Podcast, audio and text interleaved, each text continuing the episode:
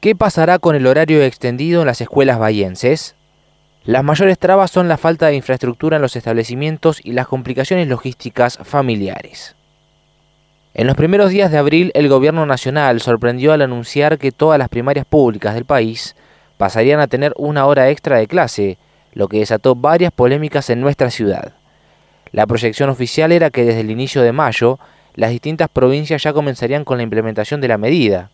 Sin embargo, en junio la realidad es otra, a tal punto que parece haber quedado en un simple anuncio de extensión de jornada, al menos en territorio bonaerense, donde parece que la idea inicial viró en otro sentido.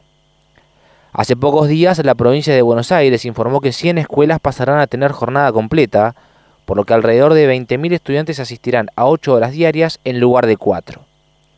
Si bien no se emparenta del todo con la hora extra anunciada a nivel nacional, el director general de Cultura y Educación bonaerense, Alberto Silioni, dijo que se enmarca dentro de la propuesta del ministro Jaime Persich. La medida involucra a primarias de distintos partidos de la provincia, representativas del universo total, urbanas, rurales, del conurbano y del interior. Silioni señaló que se trata solo de un primer paso hacia la ampliación del tiempo de permanencia de los alumnos de la escuela.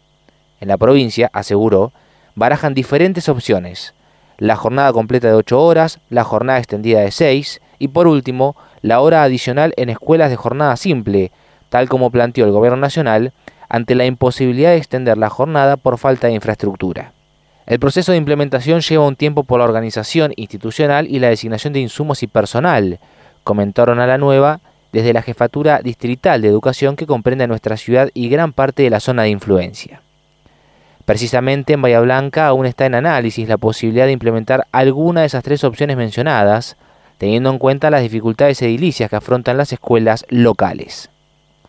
Hoy por hoy estamos avanzando en la propuesta del ministro de ampliar el dictado de clases en 100 escuelas de la provincia, analizando infraestructura y disponibilidad organizativa, donde se incluyen las necesidades de los colegios. Por lo pronto, vemos que la logística no es sencilla, se señaló desde la región educativa con sede en Bahía Blanca.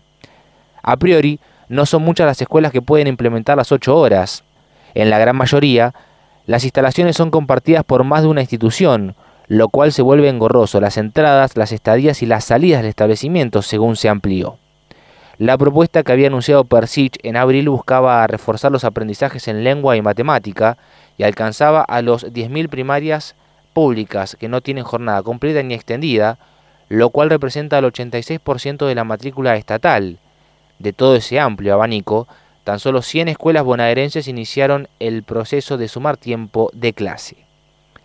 Iremos analizando la medida más adecuada para cada escuela, se precisó, y se señaló que en nuestra ciudad ninguno pudo adoptar esta medida hasta el momento. Todo se plantea para después de las vacaciones de invierno, pero en principio no serían muchas las que puedan adecuarse a las necesidades que requiere este programa. Sin ir más lejos, en Mar del Plata, son apenas tres las escuelas que pasarán de 4 a 8 horas diarias de clases. Muchos aún hoy dudan de la viabilidad de la medida por diversos motivos, razones de organización escolar y familiar, de legislación laboral y de rechazo de los gremios, que ni bien se anunció la medida se opusieron y luego acordaron integrar una mesa para evaluar su aplicación. Las tres alternativas que había ofrecido el ministro nacional implicaban, por un lado, sumar una hora al ingreso de cada turno, por otro, sumar una hora a la salida y la más difícil, mantener las cuatro horas de clase en la semana, pero agregar una jornada los días sábados.